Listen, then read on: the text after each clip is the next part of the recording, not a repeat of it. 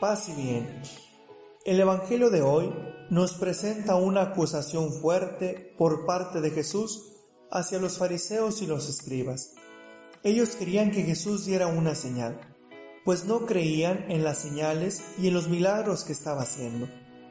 Nos señala el evangelista Lucas que habiéndose reunido la gente, comenzó a decir, Esta generación es una generación malvada, pide un signo pero no se les dará otro signo que el signo de Jonás. Deseaban que Jesús realizara para ellos una señal, o quizás un milagro, para que pudiesen verificar si era el mismo el enviado de Dios según se lo imaginaban. Querían que Jesús se sometiera a los criterios de ellos. No había en ellos apertura para una posible conversión. Pero Jesús no se sometió a sus peticiones.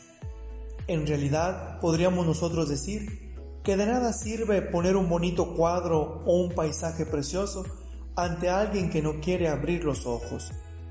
Jesús menciona que la única señal es la señal de Jonás, porque así como Jonás fue signo para los ninivitas, así lo será el Hijo del Hombre para esta generación.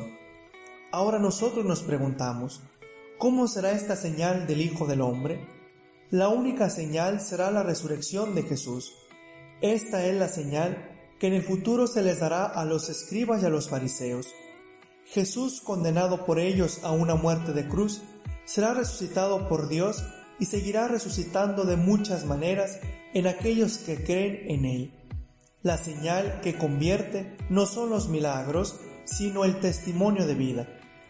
Jesús menciona que justo en ese momento hay alguien más que Jonás. Después de la digresión sobre Salomón y la reina del sur, Jesús vuelve a hablar de la señal de Jonás diciendo, los ninivitas se levantarán en el juicio con esta generación y la condenarán, porque ellos se convirtieron por la predicación de Jonás y aquí hay alguien más que Jonás. En realidad, Jesús es mayor que Jonás, mayor que Salomón.